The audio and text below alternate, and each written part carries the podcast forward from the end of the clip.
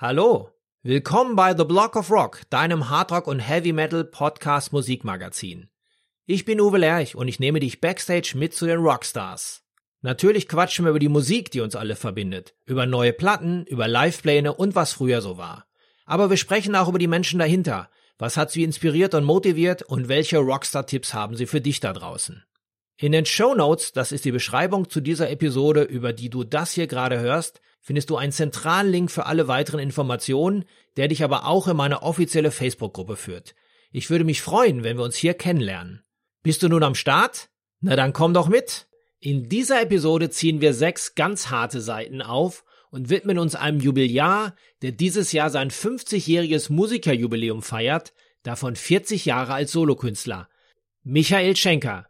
Der ewig blonde Jüngling begann als Teenager gemeinsam mit seinem älteren Bruder Rodolf, wo er in Mamas Küche seinen ersten Song schrieb, das epochale In Search of the Peace of Mind, welches auf Lonesome Crow, dem Debütalbum des Scorpions, zu den Highlights zählte. Während einer gemeinsamen Tour mit den britischen Rockern von UFO bekam er das Angebot, direkt dort einzusteigen, zog hinaus in die Welt und entwickelte sich dort zum German Wunderkind an der Flying V-Gitarre. In dieser Zeit legte er mit Hymnen wie Rock Bottom, Doctor Doctor oder Lights Out Songs für die Ewigkeit aufs Parkett. Auf dem Höhepunkt des Erfolges mit dem Double Live Album Strangers in the Night schmiss er im Streit die Brocken hin und erkannte auch nach einem kurzen Intermezzo bei den Aufnahmen des Scorpions Albums Love Drive, dass er als Solo-Artist besser unterwegs ist, als Teil einer Band zu sein. Und so gaben sich in seinen verschiedenen Solo-Formationen, allen voran die Michael Schenker Group, MSG, die Creme de la Creme an Musikern die Klinke in die Hand. Diese Podcast-Episode würde wahrscheinlich an Überlänge enden, wenn ich jetzt alle Namen aufzählen würde. Dazu hat er nie ein Hehl daraus gemacht, dass er sich viel lieber auf sein eigenes Gitarrenspiel konzentriert und nicht viel dafür übrig hat, andere Musiker zu verfolgen. Und deswegen hat er auch erst sehr spät bemerkt, welchen Einfluss sein Gitarrenspiel in der Welt des Metal und Hardrocks er hinterlassen hat. Slash, James Hetfield, Kirk Hammett, Kerry King und Dave Mustaine nennen ihn als großes Vorbild. Doch Schenker ist nicht hier, um angebetet zu werden. Er ist hier, um zu spielen.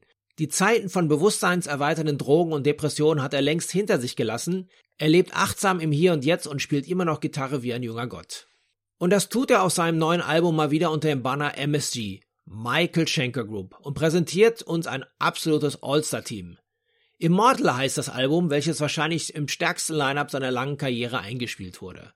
Ein Teufel von einem Album. So frisch, so wild, so hungrig. Und das ist hier Hardrock auf Champions League Niveau, entfacht im Auge des Hurricanes. Und wenn einer wie Michael Schenker ruft, dann kommen sie alle. Da ist zum einen die sensationelle Stimme des chilenischen Hardrock-Wunders Ronnie Romero, der zuletzt auch bei Richie Blackmores Rainbow sang und bereits als Erbe auf den Thron von Ronnie James Dio gilt. Dazu der legendäre Jolien Turner, ebenfalls bei Rainbow, aber auch bei Deep Purple gewesen. Oder der deutsche Sturmpanzer Ralf Schepers vom Metal Commando Primal 4, die wir ja erst letztes Jahr hier bei uns in der Sendung hatten. Und last but not least Schenkers getreuer Weggefährte Michael Voss, der über 30 Jahre lang bei Mad Max am Mikro stand und diese Scheibe abermals gemeinsam mit Michael Schenker produziert hat. Doch wer jetzt denkt, dass alles genauso geplant war, der liegt falsch. Die Musik entstand zunächst im Coworking zwischen Schenker und Voss in dessen Studio. Der eine Michael packte seine Riffkiste aus, der andere steuerte Textideen und vorläufige Vocals bei, und erst danach überlegte man sich, wie man mal anrufen könnte, um diese einzelnen Songs zu singen. Dazu kamen noch die Reisebeschränkungen, unter denen vor allem der in England lebende Schenker litt, der während der Aufnahmen gleich viermal aus UK in das deutsche Studio reiste und jedes Mal 14 Tage in Quarantäne musste.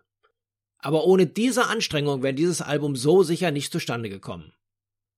2021 hat ja erst jetzt angefangen, aber ich lege mich jetzt schon mal fest, dass Immortal am Ende des Jahres zu meinen 10 Picks gehört, die mit auf eine einsame Insel gehören. Nur bis dahin hoffe ich, dass der Matt X-Men wieder auf die Bühne gelassen wird. Wenn dir diese Episode gefallen hat, folge mir doch gerne beim Podcast-Dealer deines Vertrauens, damit du auch die nächste Folge nicht verpasst. Du bekommst die ganze Staffel als kostenloses Abo unter anderem bei Spotify, Apple Podcast, Amazon Music, Deezer, Soundcloud, YouTube, dem Podcast-Portal von Google oder natürlich über meine Homepage theblogofrock.com. Höre dir dort auch die bereits veröffentlichten Stories an, denn jede Woche gibt es hier neues Futter. Und vor allem, erzähle es deinen Freunden und teile die frohe Kunde auf Social Media.